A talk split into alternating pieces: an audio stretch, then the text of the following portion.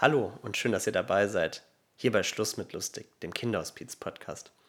Wir waren im vergangenen Dezember beim Worldwide Candlelighting Day.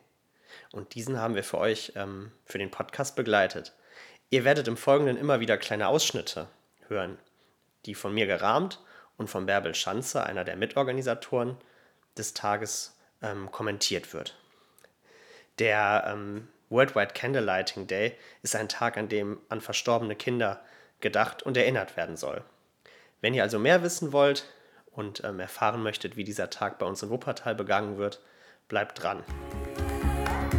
Schluss mit lustig. Der Kinderhospiz-Podcast aus dem Bergischen Kinder- und Jugendhospiz Burgholz. Gespräche übers Lachen, Weinen und die schönen Momente im Leben.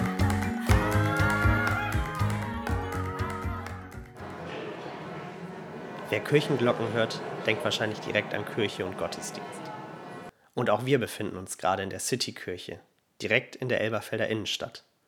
Jedoch scheint das hier kein gewöhnlicher Gottesdienst zu sein, sondern da steht etwas von Worldwide Candlelighting Day. Also weltweiter Kerzenleuchtentag? Was es damit auf sich hat, verrät uns Bärbel Schanze. Sie ist Mitarbeiterin in der Sternenkinderambulanz Wuppertal und Mitorganisatorin des Gedenktages in Wuppertal. Das ist ein weltweiter Gedenktag für verstorbene Kinder. Die Geschichte kommt aus Amerika, wie so häufig. Ähm, der Sinn der Sache ist, dass eben durch die unterschiedlichen Zeitzonen äh, ein Lichterkranz um die ganze Welt zur Erinnerung äh, sichtbar ist oder eben für uns virtuell sichtbar ist, weil eben zur gleichen Zeit die Kerzen entzündet werden. Der Worldwide Candlelighting Day ist also ein Gedenktag welcher überall auf der Welt begangen wird. Mit dem Kerzenleuchten rund um den Globus soll an alle verstorbenen Kinder gedacht werden. Der Tag möchte für die Angehörigen ein Platz zum Gedenken an verstorbene Kinder, Enkel oder Geschwisterkinder sein. Wer nimmt denn hier in Wuppertal teil? Es kommen Eltern, deren Kinder frisch verstorben sind in dem noch laufenden Jahr. Die werden auch zumindest von den Organisationen, mit denen wir arbeiten, persönlich eingeladen. Ansonsten gibt es ja in der Regel irgendwie eine Info dazu in der Zeitung oder auf Radio Wuppertal oder auch im Sternenkindercafé in allen Gruppen, wo wir eben unterwegs sind. Ähm, es kommen sehr viele Eltern, weil es kommen, also ich die ältesten Eltern, die ich kenne, habe ich vor 16 Jahren begleitet und die waren dieses Jahr auch da. Und es ist schon auch so, dass Eltern ähm, sich nur da treffen und sich darauf freuen, dass sie sich da wahrscheinlich wiedersehen. Der Tag wird jedes Jahr am zweiten Sonntag im Dezember begangen. Damit auch hier bei uns in Wuppertal die Kerzen der Erinnerung leuchten, organisieren unterschiedliche Einrichtungen aus Wuppertal diesen Tag. Dazu gehören das Bethesda Krankenhaus, der Caritasverband Wuppertal-Solingen, die DRK Schwesternschaft, der häusliche Pflegedienst Jakim, das Helios Klinikum Wuppertal, die Sternkinderambulanz Wuppertal und natürlich auch unser Kinder- und Jugendhospiz Burgholz. Kommt, wir hören einmal rein. Pastor Jürgen Voite beginnt mit der Begrüßung. Ich möchte Sie alle ganz herzlich zu diesem Gottesdienst anlässlich des Weltgedenktages für verstorbene Kinder begrüßen. Wir sind sehr froh, dass wir nach zwei Jahren Corona-Pause wieder hier in der Citykirche miteinander Gottesdienst feiern können. Im letzten Jahr also die Aufnahmen stammen vom Dezember 2022, konnte der Tag also endlich wieder persönlich begangen werden. Das war auch für Bärbel ganz besonders. Ja, mein persönlich besonderer Moment war, dass ich selber auch viele Eltern, die ich kenne, äh, gesehen habe, die ich wirklich sehr, sehr lange gar nicht gesehen habe und auch nichts gehört habe. Und das finde ich schon immer sehr berührend. Ja. Hm. Gerade das Gemeinsame scheint gefehlt zu haben. Zusammenzukommen, sich mitzuteilen, etwas mit dem anderen zu teilen. Wie wichtig dieses Mitteilen ist, geht aus der Ansprache von Pastor Voite hervor, der sich über die Aussage geteiltes Leid ist halbes Leid Gedanken gemacht hat. Ich musste in der Vorbereitung auf diesen Gottesdienst heute an ein Sprichwort denken, nämlich das Sprichwort geteiltes Leid ist halbes Leid.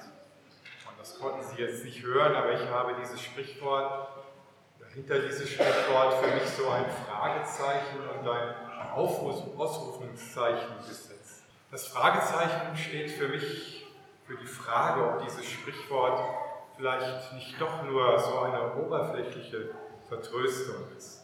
Hören wir einmal auf die Stimme einer betroffenen Mutter. Sie sagt, das Leid teilen? Nein. Wie soll das zugehen?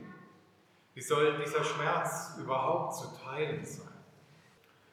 Es gibt ja auch eine andere Seite. Es gibt die Erfahrung, den Verlust mit anderen Menschen teilen zu können. Oft sind das Menschen, von denen man das vorher vielleicht gar nicht vermutet hatte, wo man das gar nicht dachte, dass das möglich ist, oder Menschen, die neue Freunde von uns geworden sind. Und diese Erfahrung, die kann dann sehr entlastend, die kann tröstend sein. Auch wenn sich das Leid dadurch natürlich nicht halbiert. Durch das Zusammensein mit ihnen, da wird das Leid ja vielleicht nicht geteilt, aber es wird mitgeteilt, es wird miterlebt, es wird mitempfunden. Und auch das gilt. Und dazu soll ja auch dieser Abend heute beitragen, ein gemeinsames Erinnern, der Gedanke an eine Lichterwelle, die um die ganze Erde geht, geteiltes wie geteiltes Leid auch aussehen kann konkret werden kann, das habe ich vor etwa einer Woche in dem Adventskalender Der andere Advent entdeckt. Das ist so ein Adventskalender, da steht für jeden Tag ein Wort oder ein Gedanke oder auch eine Geschichte. Und eine Geschichte, die so vor einer Woche, wie gesagt, dran war, hat mich sehr berührt. Sie heißt Die Seelenbank. Darin erzählt der Autor von seinen Wanderungen durch das Bergische Land hier und dass er auf einem Höhenweg auf eine Bank gestoßen ist, die er sehr mochte. Von dieser Bank aus hatte man einen tollen Ausblick auf die Hügel und auf die Landschaft des Bergischen Landes und die Täler. Und er ging häufig dahin und immer wenn er da ankam, war die Bank eigentlich frei. Bis eines Tages, als er da ankam, ein Mann auf seiner Lieblingsbank saß. Er begrüßte den Mann und er fragte ihn, ob er sich denn neben ihn setzen dürfe. Und der Mann sagte, nein, das geht leider nicht. Denn meine verstorbene Frau, die sitzt neben mir. Wir können sie nicht sehen, aber sie ist da und ich spüre sie. Und bevor sie starb, hat sie immer gesagt, wenn ich nicht mehr bin, dann kommt zu der gewohnten Zeit zu unserer Bank, ich werde da sein. Aber komm nicht bei Regen, ich will nicht, dass du nass wirst. Und so ist es jetzt gekommen. Und ich nenne diese Bank unsere Seelenbank. Der Autor der Geschichte, er berichtet, dass er Verständnis dafür hatte, dass er weiterging. Doch konnte er nicht widerstehen, immer mal wieder bei dieser Bank vorbeizugehen. Und immer wieder saß dieser ältere Herr da lächelte ihn an, legte die Finger auf den Mund, zeigte augenzwinkernd auf den freien Platz neben sich und immer wieder ging der Autor weiter, lächelte zurück und hatte Verständnis für diesen Mann. Eines Tages da sah er zu seinem Erstaunen, dass neben diesem älteren Mann nun ein Mann mittleren Alters saß auf der Bank. Das ist mein Sohn, sagte der ältere Herr, Alleine schaffe ich es gar nicht mehr hier hoch zur Bank. Der Sohn, der saß ganz links, fast auf der Kante neben dem Vater, sodass der rechte Platz frei blieb. Einige Zeit später kam dieser Autor wieder zu der Bank und er sah, dass der Sohn des älteren Herrn ganz alleine auf der Bank saß. Er saß wieder ganz links, sodass zwei freie Plätze übrig waren. Und der Sohn berichtete dann dem Autor, dass sein Vater vor kurzem auf dieser Bank verstorben sei. Er sah ganz friedlich aus, saß da mit geschlossenen Augen und einem Lächeln auf den Lippen erzählte er. Unser Autor fragte, Sie lassen nun beide Plätze frei? Der Sohn er nickte. Dann möchte ich Sie nicht weiter stören, sagte der Autor und ging weiter. Diese Geschichte hat mich sehr angerührt, weil ich finde sie so eine schöne Idee, eine Seelenbank.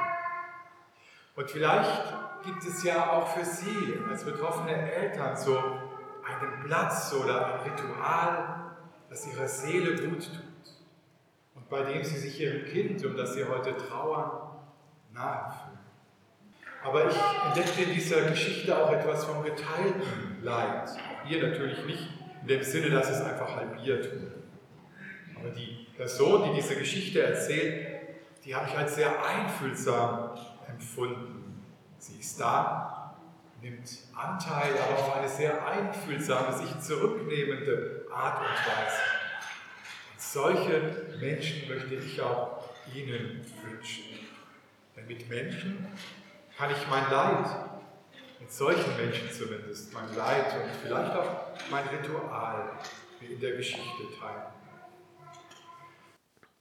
Es scheint bei der Aussage geteiltes Leid ist halbes Leid also nicht darum zu gehen, dass etwas weniger wird, sondern dass etwas mitgeteilt wird, die Erinnerung geteilt wird. In der Geschichte der Seelenbank geht es um Verbundenheit zum Verstorbenen. Diese kann durch Rituale hergestellt werden, wie die Seelenbank zum Beispiel eins der Rituale der Angehörigen war. Und deswegen sind auch am Gedenktag Rituale sehr wichtig. Der konkrete Ablauf ist schon so, dass es eine Begrüßung gibt und diese, wir haben eine sogenannte Kinderkerze, die entzündet wird. Und ähm, ja, es gibt viel Musik und eben Gebete und ähm, dann gibt es eben dieses Ritual, dass wir äh, große bunte Sterne verteilen innerhalb des Gottesdienstes mit Stiften und jeder da was draufschreiben kann. Entweder den Namen des Kindes oder was ihm gerade wichtig ist. Und dann hängen wir diese äh, Sterne an einer, ja, ist eine Wäscheleine, halt quer durch die Kirche auf. Ich denke, das hat was nach wie vor was damit zu tun, dass eben ähm, in meinem Arbeitsbereich diese sogenannten Sternkinder in schnell irgendwie mal vergessen werden und dass den Eltern das eben sehr wichtig ist, dass es nicht so ist. Und deswegen ist es auch gut, diesen Namen oder ein bestimmtes Gefühl damit was damit verbunden ist, immer wieder aufzuschreiben. Ich denke, das ist für alle Kinder, Eltern mit verstorbenen Kindern so, nicht nur für die Sternenkinder, weil es halt nur einen begrenzten Erinnerungsschatz gibt und danach kommt nichts mehr. Hm. Egal wie alt ein Kind ist, wenn es stirbt. Ja. Zu einem der Rituale des Gottesdienstes gehört auch die musikalische Begleitung. Diese wurde in diesem Jahr vom Ronsdorfer Gospelchor Lucky Tones übernommen.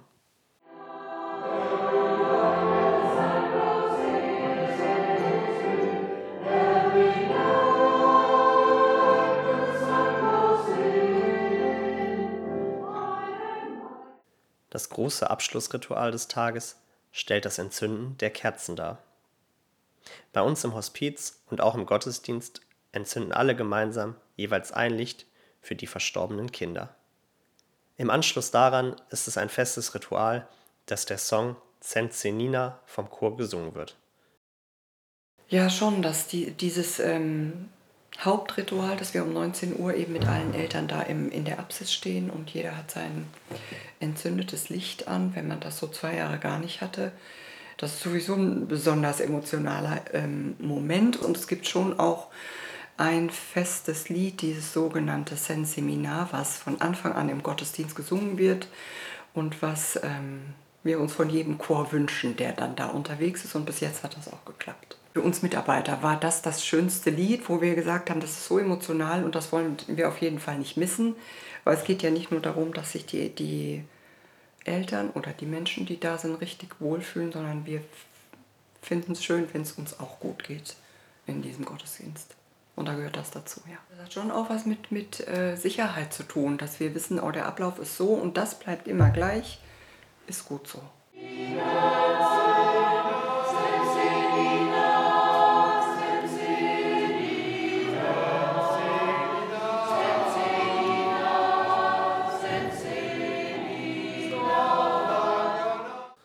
Nach diesem sehr emotionalen Abschlussritual schließt der Gottesdienst mit dem Wunsch nach Hoffnung und dem Segen von Pfarrerin Simone Pries, welche noch einmal die Gemeinschaft betont, die auch Hoffnung geben kann.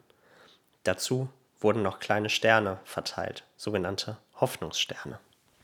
Ich lade Sie dazu ein, dass wir ein bisschen einen Eindruck von dem Segen bekommen, die rechte Hand zu nehmen und auf die Schulter des Nachbarns oder der Nachbarin zu legen. So eine Segenskette, weil Segen auch immer etwas ist, was im Herzen spürbar ist. Gott segne dich und behüte dich. Gottes Liebe lasse ihr Angesicht leuchten über dir und sei dir gnädig. Gottes Geist erhebe sein Angesicht auf dich und schenke dir Frieden. Amen.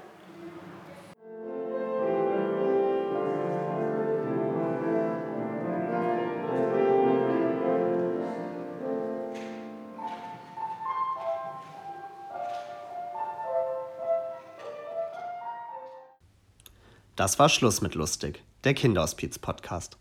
Um zukünftig keine Folge mehr zu verpassen, abonniert gerne unseren Podcast. Wenn ihr weitere Informationen zu unserem Haus haben möchtet, könnt ihr unsere Homepage besuchen. Außerdem könnt ihr uns auf Facebook, Instagram oder YouTube folgen. Solltet ihr unsere Arbeit im Kinderhospiz unterstützen wollen, könnt ihr das mit einer Spende an die Kinderhospiz Stiftung Bergisches Land tun. Die Informationen dazu findet ihr auf unserer Homepage. Wir müssen den Großteil der Kosten über Spenden finanzieren und freuen uns über jede Spende. So, wir hören uns in einem Monat wieder und jetzt Schluss mit lustig. Das war Schluss mit lustig, der Kinderhospiz-Podcast aus dem Bergischen Kinder- und Jugendhospiz Burgholz. Musik Annika Boos.